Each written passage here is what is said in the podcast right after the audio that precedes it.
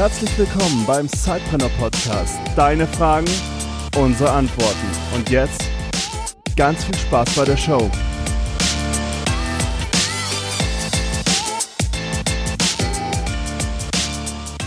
Hallo und herzlich willkommen zu einer neuen Folge von Eure Fragen, unsere Antworten im Sidepreneur Podcast. Und wir haben wieder eine spannende Frage gekriegt, Felix. Ähm, und zwar ist diese Frage von Philipp. Und Philipp hat eine Frage gestellt, die ich gerne an dich weitergeben möchte, weil sie genau äh, zu deiner Tätigkeit auch äh, passt. Mhm. Und äh, Philipp hat uns gefragt, er wird inzwischen als Experte wahrgenommen online ähm, für ein bestimmtes Thema und möchte jetzt gerne neben seinem Hauptberuf sich einen Zuverdienst schaffen als Speaker. Und äh, hier ist die Frage, wie kann er überhaupt damit starten? Wie kann er dieses Thema angehen? Oder macht es überhaupt Sinn für ihn, deiner Meinung nach, irgendwie dieses Thema anzugehen? Mhm. Ähm, ja, das ist eine spannende Frage, weil ähm, Speaking und Vorträge als Vier-Stunden-Startup, als Zeitbusiness erstmal sehr, sehr gut funktioniert. Ähm, der Zeitaufwand ist klar definiert, den man braucht dafür ähm, und ist ja teilweise auch sehr, sehr gut bezahlt. Also insofern ein spannendes Thema. Wenn Philipp schon so weit ist, dass er als Experte wahrgenommen wird und auch schon für Interviews angefragt wird, vielleicht auch für unbezahlte Vorträge äh, angefragt wird, dann ist er ja schon sehr weit. Ansonsten hätte ich gesagt, das, das sind so auch so die ersten Schritte. Also schafft er erstmal Sichtbarkeit und ähm, und bau dir auch eine Landingpage. Also bau dir, bau dir eine, eine, eine Präsenz, dass Leute eben auch sehen, dass du das tust. Ähm, Mache ich genauso. Also wenn, wenn du auf felixplötz.com gehst, dann ist das nicht die private Seite von mir, Felix Plötz, sondern es ist ähm, eine Seite, wo, wo ich klar mache, dass ich, dass ich Vorträge halte. Und welche Kunden ich gehabt habe und wo ich gewesen bin und Bilder und Videos und so weiter und so fort. Und das ist an der Stelle eben nichts anderes als eine Landingpage für jedes andere Produkt auch. Und wir reden eigentlich in jeder Folge über Startup Thinking und über Problem und Empathie mit deinem Kunden und löse ein Problem. Ähm, und das gilt an der Stelle eben auch. Also dann sind wir eben auch schon bei Fragen der Positionierung.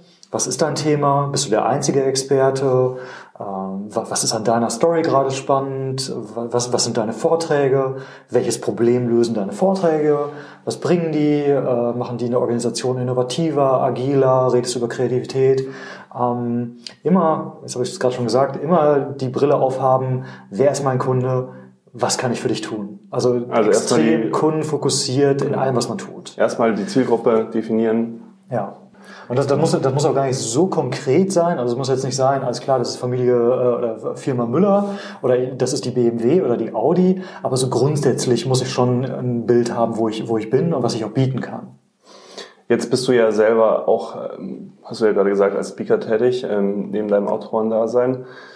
Wie hast du denn den, den konkret den allerersten Schritt gemacht? Genau, also bei mir war es konkret genauso, wie ich es gerade gesagt habe. Also das, das Palmen in Kassel Brauxel kam raus. Wir haben eben sehr, sehr viele Interviewanfragen bekommen, haben sehr viel Presse gehabt. Und ich habe dann einfach äh, eine ganz simple Landingpage damals gemacht äh, paar coole Bilder von mir, erzählt, was, was mich ausmacht, was meine Themen ausmachen, warum ich auch, auch darüber sprechen kann. Also ich könnte jetzt nicht über, über Ausdauersport und Motivation im Sport reden, äh, aber ich kann über ganz, ganz viele Dinge reden, wie Digitalisierung, wie Kundenmodelle, wie ähm, Vertrieb ähm, und so weiter und so fort. Und das habe ich auch darauf dargestellt. Und dann war das so, ich war gerade zu der Zeit äh, auf, äh, auf Ibiza für einen Monat, um, um Spanisch zu lernen. Und plötzlich bekam ich eine Mail über dieses Anfrageformular. Und das war das erste Mal. Und es war halt wirklich eine, eine Firma, die mich dafür bezahlen wollte, dass ich einen Vortrag halten sollte. Und ähm, das war dann der erste Vortrag, den ich im Endeffekt bezahlt gehalten habe. Ist jetzt auch schon relativ lange her, aber ich erinnere mich da noch sehr gut dran. Und dann saß ich äh, auf Ibiza im Café, habe mit denen geskypt und habe halt denen nochmal erklärt, was, was der Mehrwert ist, den ich auch für die Veranstaltung bringe, wie ich mir das vorstelle und so weiter und so fort. Und dann ist es einfach auch ganz, ganz wichtig, jetzt haben wir so ein bisschen diesen Vertriebs- und Positionierungsteil besprochen, es ist einfach dann im nächsten Schritt auch ganz, ganz wichtig, ähm, dass man sich extrem gut vorbereitet. Und das, weil du musst dir ja vorstellen, da sitzen 100, 200, 500 Leute vor dir und die, die schenken dir 20 Minuten, 30 Minuten, wenn du das aufaddierst. Also Minimum. Das sollte deine Vorbereitungszeit sein. Also nicht hingehen und sagen, wow, ich bin so toll, ich wurde angefragt, schüttel ich aus dem Ärmel. Ich habe meine Referate in der Uni auch immer so aus dem Ärmel geschüttelt. Das ist dann zu wenig. Also du musst halt wirklich richtig, richtig gut sein. Und wenn du das dann einmal schaffst und diese, diese Basis so gelegt ist und du auch wirklich ein spannendes Thema hast und ja, einfach gut bist, dann gibt es einen Grundsatz, der heißt, Bühne macht Bühne. Und das erlebe ich immer wieder. Ähm, Erklär das nochmal ein bisschen. Ja, ähm, ich war, ich war zum Beispiel letztes Jahr im Herbst bei der Landesbank Baden-Württemberg. So, und das war ein Publikum, da waren, ich weiß gar nicht, 200 Leute, ähm, Geschäftsführer aus, aus verschiedenen Sparkassen deutschlandweit. Und es, gestern habe ich zwei Anfragen bekommen von, von Leuten, die gesagt haben, hey, ich habe sie selbst bei der Veranstaltung letztes Jahr im Herbst gesehen. Wir haben jetzt diesen Herbst eine Kundenveranstaltung, 500 Leute. Bitte genau das Thema, genauso geil, wie Sie das da gemacht haben. Schicken Sie uns bitte ein Angebot. Ähm, der andere hat gesagt, hey, ähm, ich habe mittlerweile, ich bin nicht mehr da und da, aber ich bin jetzt bei einem Konzern und ähm, habe sie gesehen oder jemand, jemand anderes hat sie gesehen und dann weißt du, wenn du ein spannendes Publikum hast ähm, und einen guten Job machst, dann kann sich das auch potenzieren. Also im Endeffekt, wie auch wenn man ein gutes anderes Produkt hat, Word of Mouth. Ja, ja, genau. genau. Ähm, okay, du hattest ja gesagt, du hast natürlich ähm, den Vorteil gehabt, dass du am Anfang ähm, dieses Buch geschrieben hattest und dass du so relativ ähm, große Kreise gezogen hat. Und dann kam die erste Anfrage passiv. Bist du denn auch irgendwann an irgendeinem Punkt äh, in diesen aktiven Part äh, übergegangen, dass du gesagt hast, okay, ähm, neben Bühne macht Bühne, äh, bist du noch andere Vertriebswege gegangen, um äh, dich als Speaker unterzubringen bei Unternehmen oder? Nee, tatsächlich überhaupt nicht. Also ich habe nie irgendwo angerufen, irgendwo eine Mappe hingeschickt, irgendwo gesagt, habt ihr eine Veranstaltung, ich würde so gerne. Das kann gut funktionieren.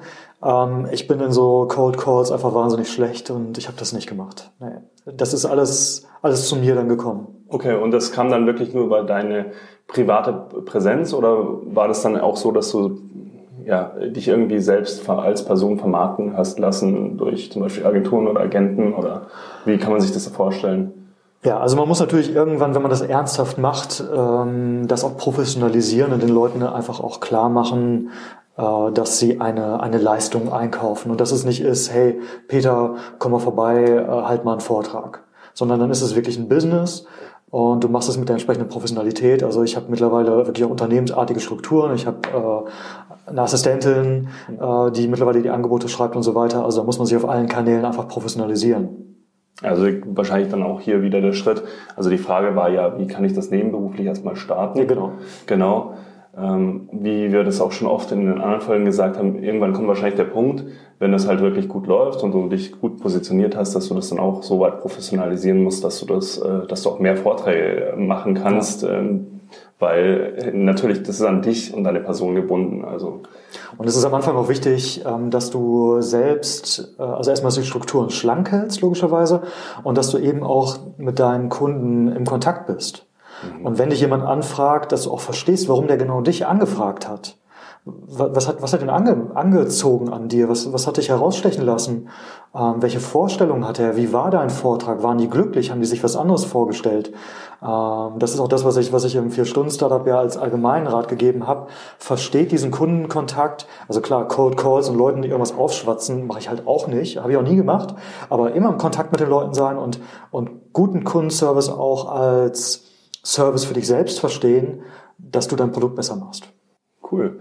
Also ich glaube, da haben wir, sind wir schon relativ tief sogar in dieses Thema eingestiegen. Ähm, wenn ihr da noch weitere Fragen habt, schickt sie uns. Ähm, dann können wir sie sicherlich auch noch spezialisierter Auf jeden Fall, gerne. Bevor wir jetzt enden, möchte ich aber noch eine Sache fragen.